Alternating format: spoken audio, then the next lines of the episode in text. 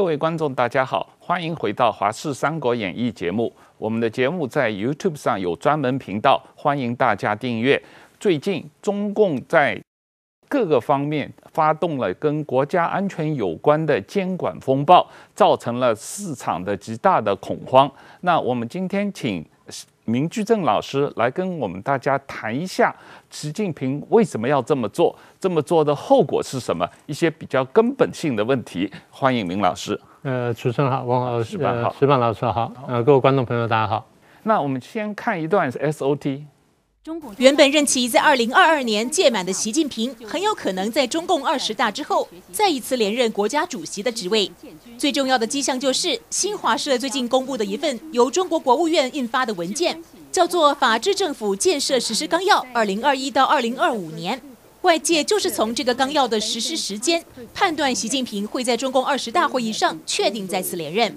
这份纲要琳琅满目，最引人注目的是当中强调要加强建设互联网及监管系统，最终用以执法。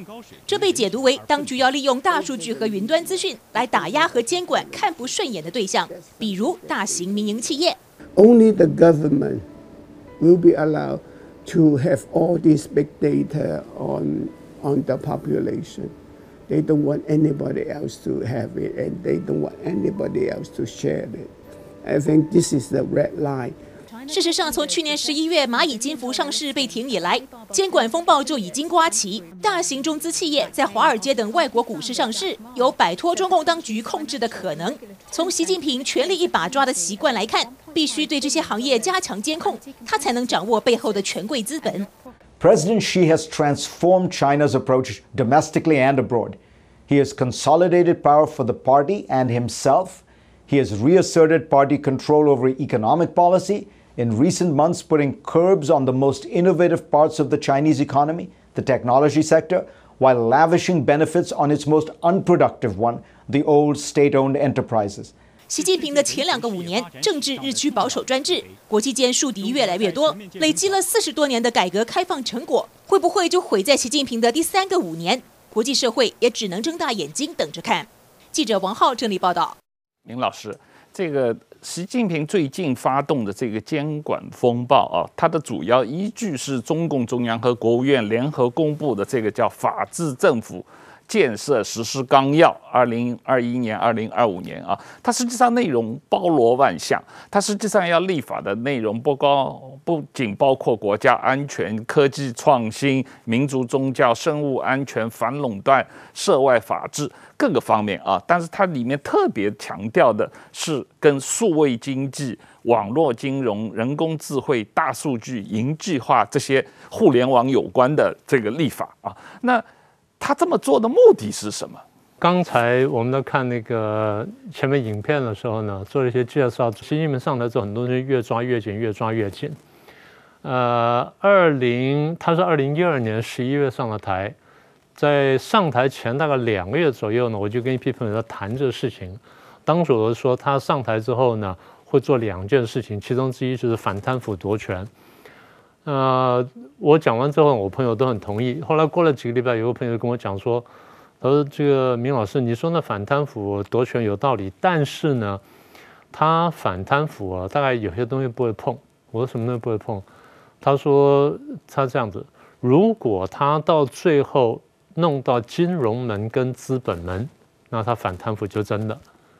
我听了，那个当时是听了这句话，我觉得我听懂，其实我没听懂。然后我们又经常通话嘛，他反复跟我讲差不多三四个礼拜，我才完全听明白。哦，我说习近平要动金融门、资本门，那最后就动到太子党。他说对，我说你说的话，我现在终于终于听懂了。因为他本身有太子党背景，当时我没反应过来，所以他说动到金融门、资本门呢，他反贪腐就认真的。但现在我们看到他动到金融门、资本门了，那意思说他真的是反贪腐吗？刚才前面短片上说了一部分说反贪腐，一个说法是他要去割韭菜、要去抢钱，一个说法就是他把所有东西都要抓到手，他集权。这些呢都是一部分对，但不是问题全面。那因为如果他要做好很多事情，他其实很早可以开始做，不需要等到现在。那为什么到这个时候才做？换句话说，他做这些事情的原因呢，跟他的变动呢，跟现在时间点有关。所谓时间点，就是这段时间发生过什么事情，让他重新思考的问题。那刚才你说他的法律依据是呃已经立法的一部分，然后即将立法的二零二一的这个呃什么 呃法治政府建设实施纲要等等。其实我们刚刚讲，我们说在去年年底我们就看到，当时我记得我们好像还谈过一次，就是挖矿，对吧？就是那个加密货币的挖矿。第二就是阿里巴巴，对，蚂蚁金服，蚂蚁金服上市的问题，IPO 的问题。然后它的支付宝被人家控制了，对不对？我们也知道这事儿。再来就腾讯的腾讯的游戏了啊，呃，再来就是那更人惊更让人惊讶就是潘石屹卖房子，对，都已经被批准了，后来被人家回来去倒查。当然现在说是没事了，可是至少看到的人或者相关人会吓出一身冷汗来，冷汗来。所以看起来这是网络金融。再来就是滴滴出行啊，这个也弄得很大，美团弄得很大。然后我们想象不到的这个课后的教育辅导产业，啊，弄得很大。那其他当然我们可以想到了，呃，譬如说，呃，艺人呢，最近不是闹得很大嘛？当然之前已经开始打过一些人了。那这个流风所及呢，什么医疗美容也被打到了，酿酒业被提到了，奶粉业被提到了，芯片什么都提到了，所以。看起来就是说啊，我要最近又讲说，哎，我要重新分配财富啦，要打击这个高收入人群，而不是打击叫什么呢？叫抑制这高收入人群啊，什么等等，所以造成冲击真的非常大。第一，我们看见股市开始下滑了；第二呢，股市下滑到一定程度，我们晓得国家财政跟国家金融呢会受到冲击。然后打在，因为现在打到很多是大公司，大公司股票下滑，所以下一步我们看见就是公司会裁员，失业率会上升。所以问题是，既然他晓，他不是不懂的东西，既然他晓得打了这么大，打了这么重，打了这么全面，它的代价一定非常高。那代价到底什么？我再讲一次，刚刚讲说反垄断啦，有时候左转啦，有时候抢钱都对。但我觉得真正你要看下去啊，其实它是一个非常大的考量，它应该是有内在跟外在两方面的原因。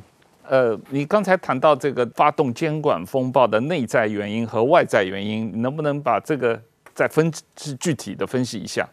因为这个刚刚那个 Zakaria 他讲，他说呃，他是要准备要控制这个权贵资本。呃，对了，这是一部分。就像我说，在二零一二年，我们就谈到这件事情。当时有人认为说，他将来会掌控权贵资本，但是这个真的只是一方面考量。我刚讲说有内在外在原因，我就先回复内在的部分。第一个当然是反垄断，那毫无疑问，因为你现在看到哈，他现在打这东西，大部分都是都是垄断的，或者就是最近这差不多大半年、一年以来，我们在大陆报刊上面经常看到的。大陆高官出来讲说野蛮生长的产业，对啊，这个很清楚了。可是呢，你如果说是反垄断的话，你没有打电网，没有打石油，没有打钢铁，没有打基建，这些大部分是国家比较抓到手上的，然后尤其是大型国企的这种，甚至是跨国性的这些大的这些集团，那这些垄断你为什么不打呢？对啊，所以你打的看起来是民间可能的垄断，而不是国家的垄断啊，这第一点。那这样看起来就是说，又印证了大家这几年来一直讲的，就是说，习近平在搞国进民退，国进民退。大家常常从意识形态的左倾去解释国进民退，对，那个是根源之一，但那不是真的核心的原因。习近平在这个在这个成长过程当中呢，他的仕途待了很长一段地方呢，是在福建，他在福建跟很多台商有来往。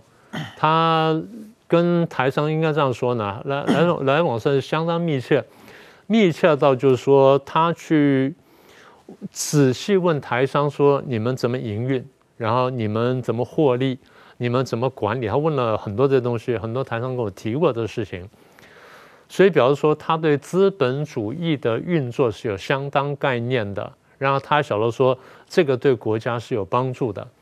他在这个位置上这么长时间，他不会不晓得说，呃，在中国的这经济这么多年经济发展当中呢，民企对国家经济贡献度比较大，这大家这已经变常识了。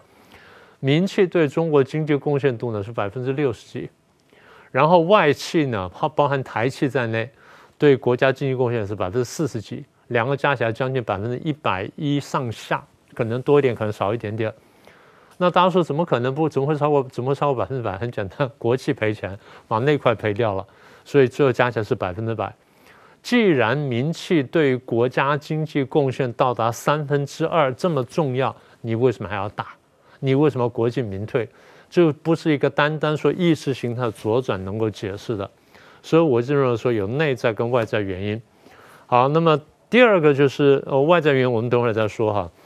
但是现在我们看到他上台这段时间，尤其是第二任开始呢，国进民退变得非常明显。尤其第二任开始的后半段，国进民退非常明显。好，那这第一块。第二块就是我们都很清楚的债务问题。大陆的债务，不管是这个中央政府的债务也好，地方政府债务债务也好，或者企业债务也好呢，比例都很高。那它的债务总额呢，大概人家初算呢，应该是 GDP 的三倍左右。那这是非常惊人的数字。那这还不完全包括这影子银行。那你要把那加上的话，那就更加惊人。所以很多大型企业，你看到这两年因为这个武汉肺炎关系呢，已经达到摇摇欲坠，恒大现在也都快吃不住了。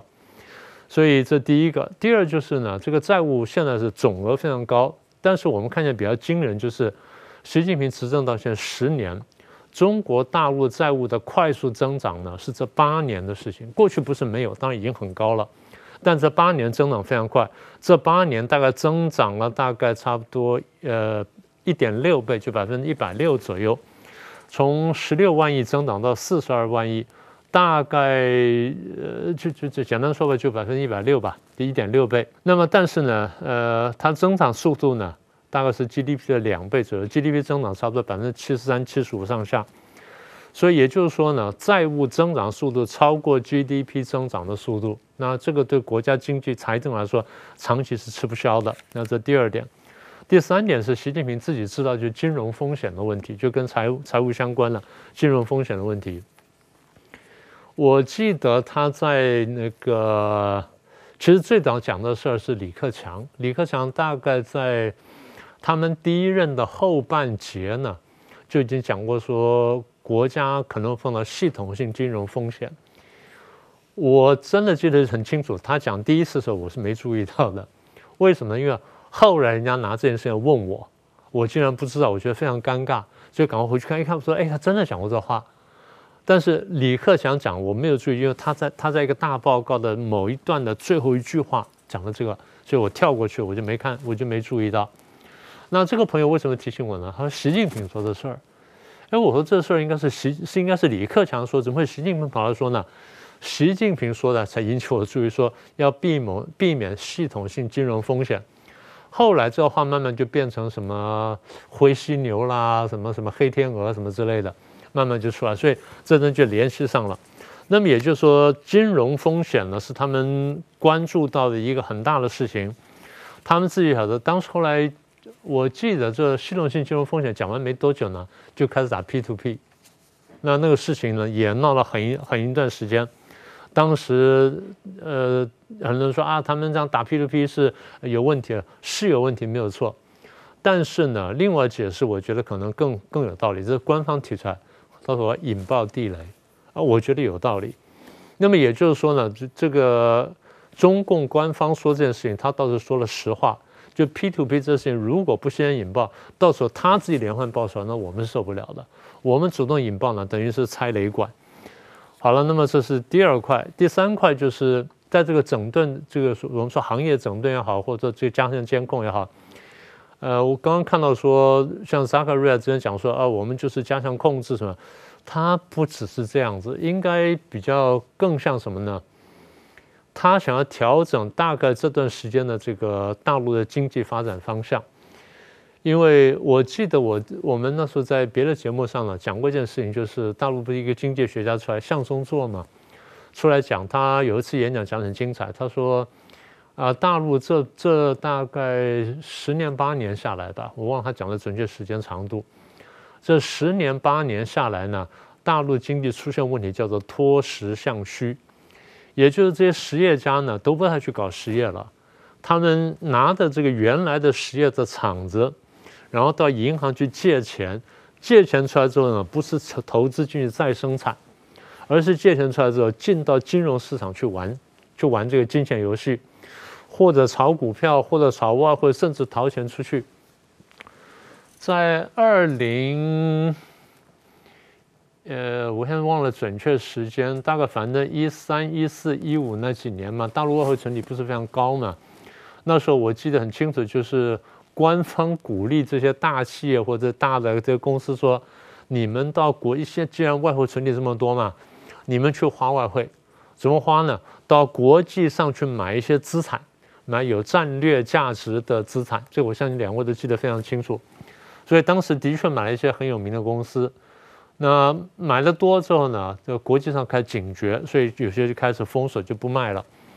但是这个因为钱还是很多，油脂很多，还继续买，所以最后就买到什么？买到这个连锁饭店，买到夜总会，买到酒庄，买到高尔夫球场，买到这些东西。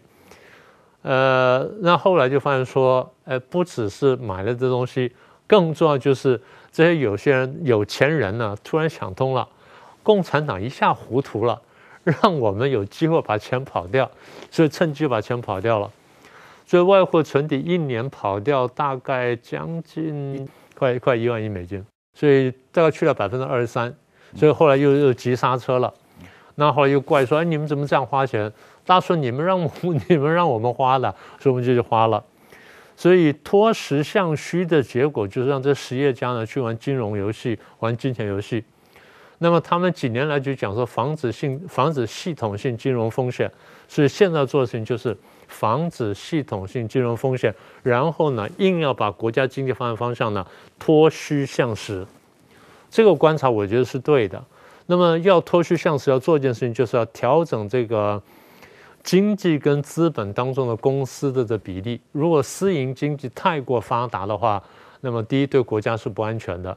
第二，私营经济如果去玩虚的东西多于玩实的东西呢，对国家整体经济来说是不健康的。好，这第四个部分。那第五个部分就是，如果要这样走的话呢，我们现在看到，就像我们这几年来一直预测，我们说大陆的失业问题会越来越严重。那去年很清楚了，其实我们从一零年就开始讲，所以现在慢慢显现效果了。所以如果真的是这些有钱人钱都拿去去玩虚的、玩金钱游戏的话，那么，第一，国家实业是有危险的；第二呢，这就业市场会出现问题，所以你要解决就业问题的一个办法就是再去去强化实业，强化实业一个办法。另外就是，比如说发展劳力密集产业。当然，对大陆经济发展来说是个后退，因为它原来已经慢慢走上要要走上科技挂帅的这个产业，那现在回到劳力密集，它是有后退。但对共产党来说呢，两害相权取其轻，因为如果我失业问题不解决的话，那可能会引发社会暴动，所以我现在宁可牺牲这一块，然后先把就业问题解决，就业问题解决之后，我慢慢再把这块拉起来。他们大概想这样做，这是第五点。第六点就是呼应他这大概一两年来讲的这个内循环，就是内外双循环的，以内循环为主等等。呃，所以这些我觉得是比较主要的那个内部的因素。那至于刚刚讲说这个掌控权贵资本的部分，我们留到等会儿再说。呃，石板，刚才明老师跟我们分析了一下这个习近平监管风暴的这个目的啊和和背景，但是我们拉得更长远来看，六四以后啊，邓小平、江泽民他们当时跟中国社会或者跟中国的中产阶级达成了一个社会契约，就是你们不能要民主，不能要政治改革，但是你们可以闷声发大财。那闷声发大财的结果是，实际上中国产生了一个权贵阶层，这些权贵阶层就像明老师刚才有提到的，有太子党，也有互联网的寡头，也有。这些个这个呃华尔街资本进来了，整个集合起来推动了中国的民营经济的发展啊，这样一个过程。但是习近平现在所采取的这些监管风暴，在民营资本家看来，如果我是太子党也好，我是民营资本家也好，或者华尔街也好，突然觉得这个华习近平是把邓小平路线做了一个一百八十度的大调整，这个他们要担心中国的基本经济制度往何处去的问题。对，我所以我觉得习近平他一开始这这次又讲了嘛，就这个全面贯彻习近平的法治思想啊。是。习近平上台以后非常爱说一句话，叫“依法治国”嘛。是。然后，但是我们后来发现，他依法治国就是依照领导的想法治国。是。然后，所以说呢，其实整个这一套习近平这个监管风暴，其实完全跟今今天中国社会面临的问题。不能说是这个，呃，怎么说格格不入吧？基本上是完全下错个药方的一一一种方法了。那么，基本上怎么说呢？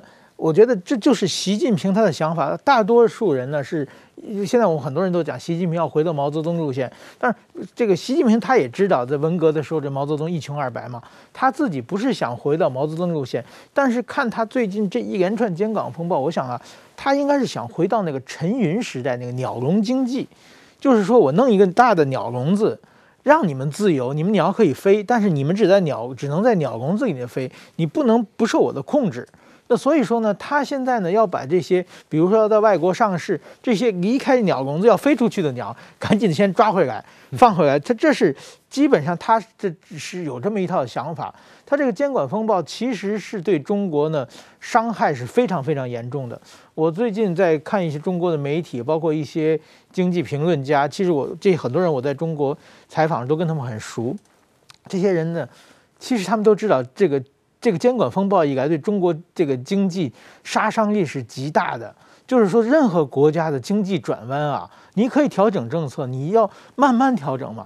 现在，比如说这个社会教育、教育辅导、课后辅导这个班，一千万就业人口，对，你一下子给他杀，就全部抹掉嘛。昨天还是个准备上市呢，昨天还想装修房子、开新教室呢，第二天就没有了嘛。这种就最近有个新词叫麻袋杀嘛，套上一个麻袋，一棍子打死 你，求救也不知道被谁打死的，连求救的机会也没有。这就是习近平的方，这个对生活、对中国伤害是非常非常大。但是说呢，这些所有经济评论家啊，在所有的官媒上发表的意见，全是监管是好事，中国就应该管。我就知道这些人都是说在说违心话，觉得这真真真真是很很可怜，在中国这些经济评论，他们真的。就是怎么说呢？外行领导内行啊，就是完全是一个出浑招、胡胡作非为的一个 领袖领导，他们不得不碰着这个领导，奉着领导说话。我觉得习近平要这么做呢，他有两个目的啊，一个是经济上的目的，一个是政治上的目的。经济上目的我刚才讲，他一个是完全要控制住呢，另外一个呢，他呢就是没钱了。这很明显，他最近一连串的发表就是说。呃，怎么说呢？呃，我在那个就是说，呃，要有钱人贡献为国家做贡献嘛。对，这就是杀鸡取卵嘛，把那个钱这个强取豪夺了嘛。在中国的，就是共产党控制的企业，就刚才明老师也讲的，比如说电力啊，就是或者是石油啊，不动产，共产党有有一些空不动产的产业啊，还有一些重工业，这些东西。共产党可以就国企比较多嘛，可以掌握它的预算权、人事权，但这些企业现在都不赚钱。那么赚钱的是什么呢？赚钱的就是说刚才讲的游戏产业，还有什么就是这课外补习班的产业，还有最近还比如电子烟，嗯，这些开始赚钱。医美啊，对对对对对，这些东西，他现在看着赚钱，这其实这些都是。野蛮生长的企业赚都赚到钱了嘛？就是他们通过自然淘汰嘛。现在共产共产党，习近平要补助这些不赚钱的企业，就看着赚钱的就想把你们这个打掉，把钱弄弄过来来补贴这些企业，就基本上想的就是杀鸡取卵的办法了。那么这这是在在经济上这么搞，当然这么搞的话，长期的话，中国的经济一定是没有活力了嘛。还有一个政治，我觉得政治上的企业什么呢？就是说。还是习李斗法，我就认为还是一个很大的关系。就是习近平呢，跟李克强一直其实就是说，一个习近平呢就想抓权，李克强呢他是实体经济，他希望民间能够自由成长一些嘛。李克强刚刚上台的时候，他提出一个叫呃大众创业万众创新嘛，就是其实就发展什么互联网金融啊，发展，但是虽然大大部分都死得很惨，但是说也有一部分活活下来了嘛。这些就是说让通过这个放松管制，让民间经济自由竞争、自由起来，这些自由成长出来的力量呢，其实换句话呢，就是支持共产党内改革派的力量。那么习近平他这些传统的国有企业、共产党，特别是搞那些意识形态的干部，都是支持保守派的。那么现在呢，到了二十大马上要要开幕了嘛？这次我蛮注意的，就是说这次北戴河会议刚刚一结束，李克强就在十六号就召开一个国务院会议，然后就马上说，我们现在中国经济面临着水灾和疫情的双重压力。这这明显是给习近平上眼药嘛？习近平刚说我们已经脱贫了，进入这个小康社会了。你这很明显，那等于说李克强他说话也有底气的，说明在北戴河会议的攻防非常严、非常激烈。而且李克强呢，按照中国七上八下的理由的话，李克强明年还要留下。但是对李克强来说，如果李克强留不下的话，那就会很惨嘛。这方面权力斗争斗法有关系。其实习近平要把这些企业。潜在的都是支持李克强改革派的企业，我先把这些企业全整死，釜底抽薪。我觉得这个蛮像香港，他最近习近平在香港搞什么呢？就把香港那些什么教师的团体啊，什么律师的团体啊，记者的团体，这些团体先全干掉。为什么呢？十二月要立法会会选举了，你这些团体的话，一定要支持民主派嘛。我把你这些支持团体先给你干掉以后，民主派你的候选人即使跳出来。你也没有支持，又没人敢支持你，所以说呢，我现在等于说这二十大布局，把李克强潜在的支持者，就是团派，就是改革派潜在的支持者，先给你干掉之后呢，我们先把这个二十大挺过去，然后呢，再想想我们经济怎么办。我估计习近平是这种想法的呀。是明明老师，这个所谓中国改革开放四十年啊，按照邓小平的理论，就是不管白猫黑猫，逮住老鼠就是好猫啊。但是这个结果确实造成了巨大的社会贫富差距啊。李克强曾经讲过，六亿人每个月收入不到一千人民币嘛。那但是像那些互联网的巨头啊，这些这些补教巨头都是呃家缠万贯，不是万贯亿万贯啊这样的一个状态。那这个呃，所以现在习近平好像有一个压力，他要他要发动一场新的打土豪分田地的运动，他要把这些巨头们这个钱夺回来啊。但是他是不是真的会把田地分给老百姓？我我是很有怀疑的啊。那最近这两天，习近平召开。中国的这个金融财政会议就提出要让这些呃有钱人要交税嘛啊，说第三次再分配吧啊，第三次分配财富啊，那那欧洲国家啊，北欧特别是他们实行高税收。高社会福利啊，有些个人所得税要交到百分之八十，但是社会福利非常高。那中国实行高税收的结果，没并没有社会福利，钱都去了国家维稳发展这个国防产业、对外扩张、一带一路，钱都不见了啊。但是这个。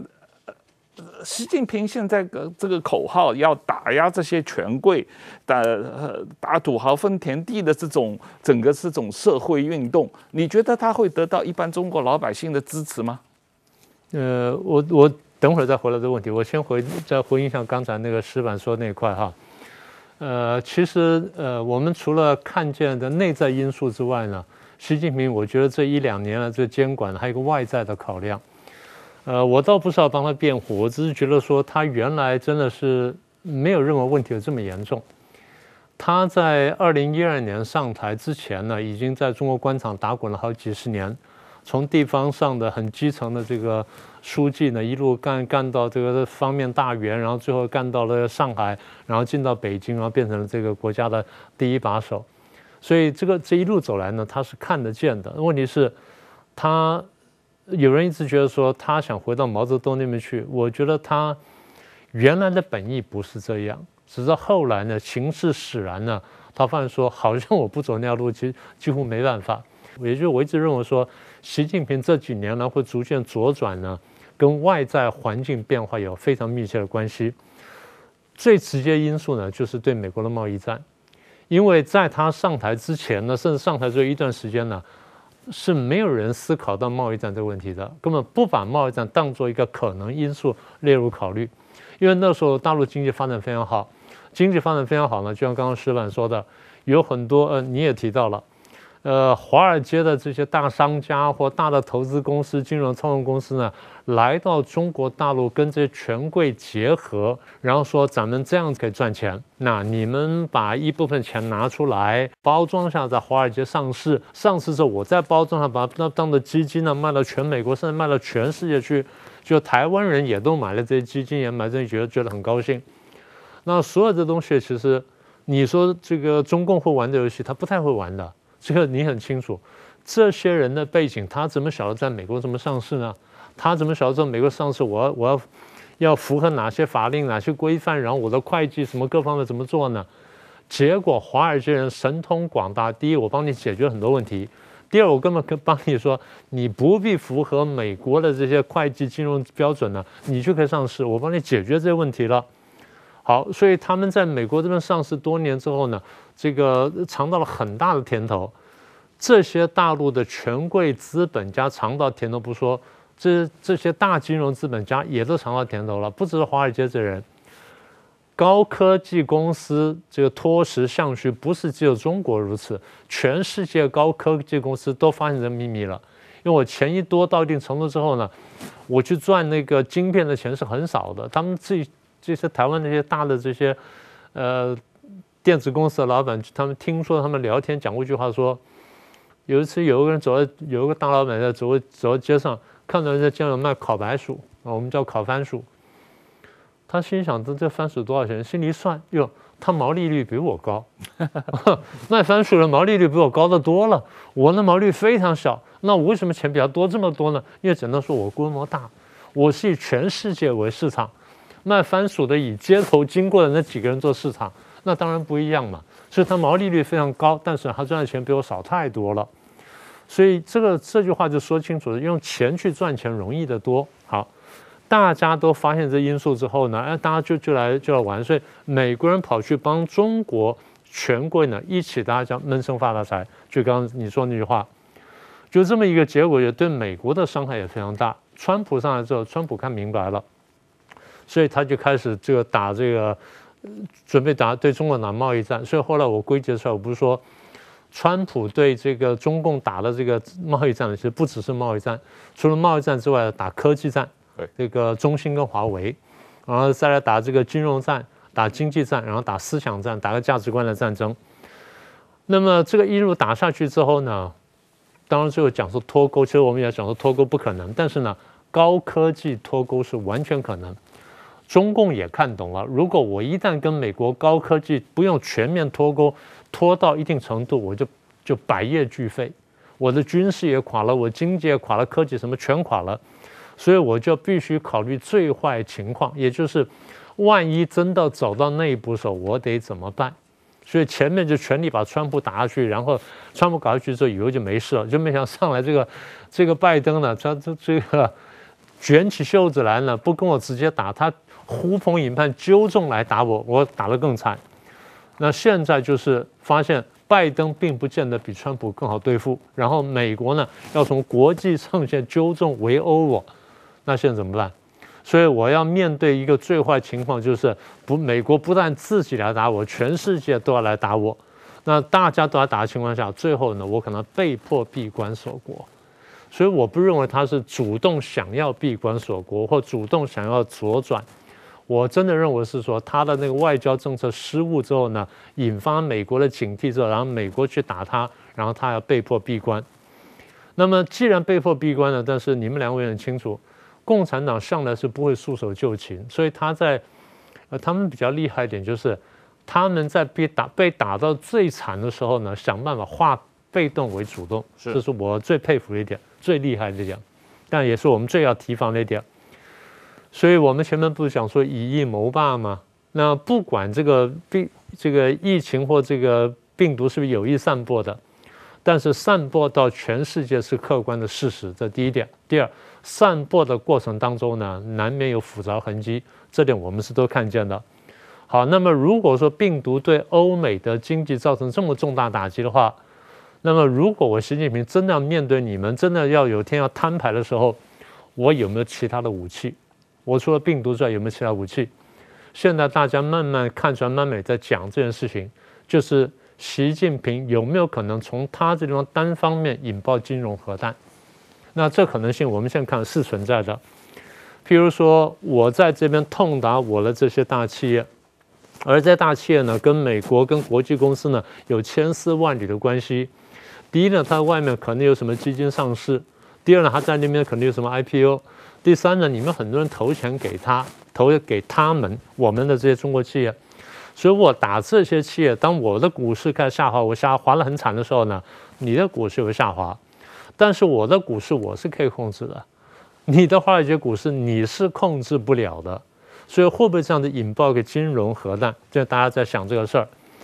而且就是，如果美国不是再过大概一两个礼拜吧，那个疫情调查报告出来嘛，如果真的一口咬定说就是武汉病毒所放出来的，那大家要追叫这个追责索赔，我怎么办？所以现在就有人在设想说，是不是会有一个超限战？那除了说病毒超限战之外，是不是有金融超限战？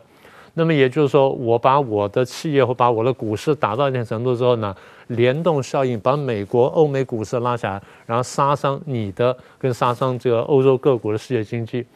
简单说，对美国对他这段时间来的打击呢，他开始反手为攻。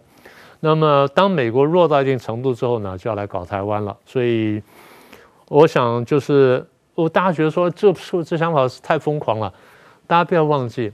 毛泽东在一九五零年代的时候，很认真的想过，说我是不是能够这个跟苏联呢勾结好，然后呢引诱这个呃老蒋总统来反攻，反攻到什么程度之后呢，我再弱化一点点，然后引诱美军参加，等到美军老蒋军的都登陆之后呢，跟着苏联讲说，你来扔核子弹了，把他们全部炸死。然后苏联说，那这他那美国后来，那没关系，你也扔我也扔。全世界二十七，那时候二十七亿人，全世界二十七亿人最后死掉一半，然后剩下的都是好人，剩下的都是无产阶级，然后剩下最多就中国人，中国人只要走得出去就称霸全世界了。大叔这么荒唐想法你也有？是啊，他真的是有过呀，他真的这么想的呀。也就是说，他认真在想核子大战的事情。所以今天还不用想核子大战，一个是病毒已经把你搞得这七荤八素，第二再来个金融核弹的话，是不是有这可能？所以真的有这可能。所以我想补充就是，除了内在因素之外，还有一个外在因素。所有这些内外在因素呢，我觉得一波又一波强化了他监管经济的考虑跟手段。这个当然了，这个他整个对中国的经济和社会的监管的。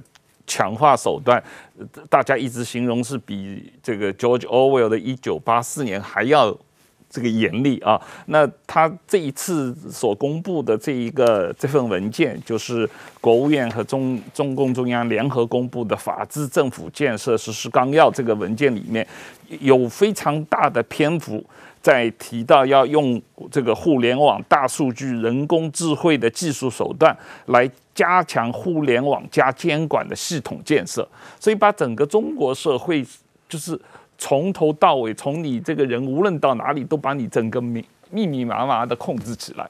在这个情况下，而且它不光是控制整个中国，它实际上在全世界渗透这种控制啊，互联网的这样。所以这个石板你怎么看这个呃？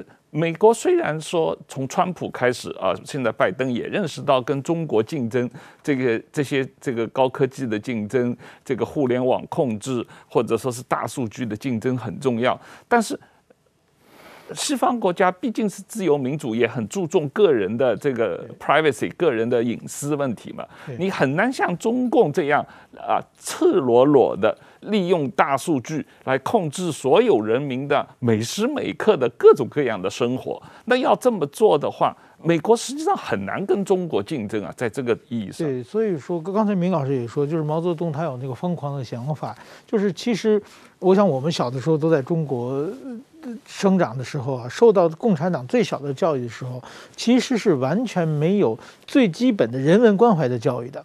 永远是党性高于人性嘛？对，国家利益高于个人利益。对，一一定是一定是这样嘛？为了集体牺牲个人嘛？对，对，凡是为了集体牺牲个人，全是一个高尚的人嘛？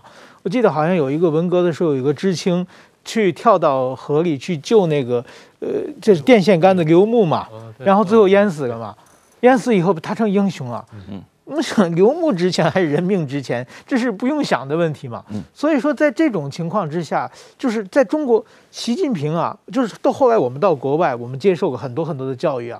那个我我其实刚在日本刚上大学的时候，我到那个二十四小时店去打工。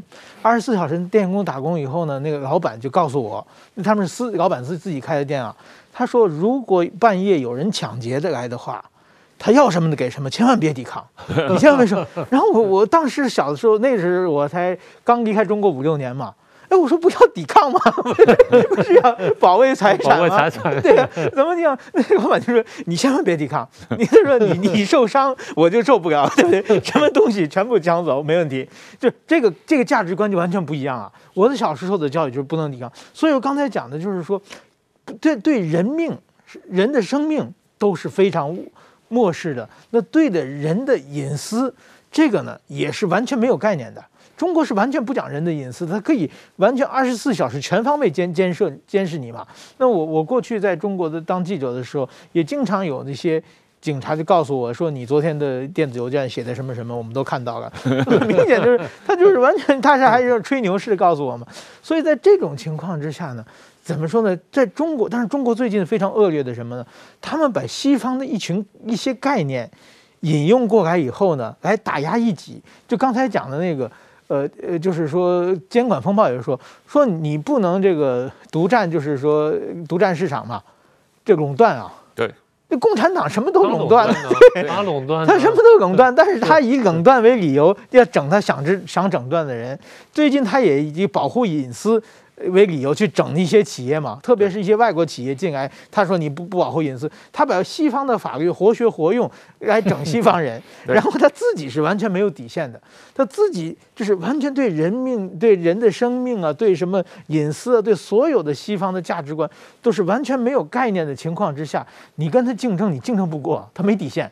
对，所以说我觉得这是中国的最强的地方。最所以说，我觉得西西方其实西方社会想中国的时候，往往把它当做一个跟自己一样的价值观的人在考虑嘛，那就其实就是完全想错。应该他们从毛泽东到习近平，特别是习近平这个人，他是完全是个土包子，完全是受到文革的时候之后一直在地方下放。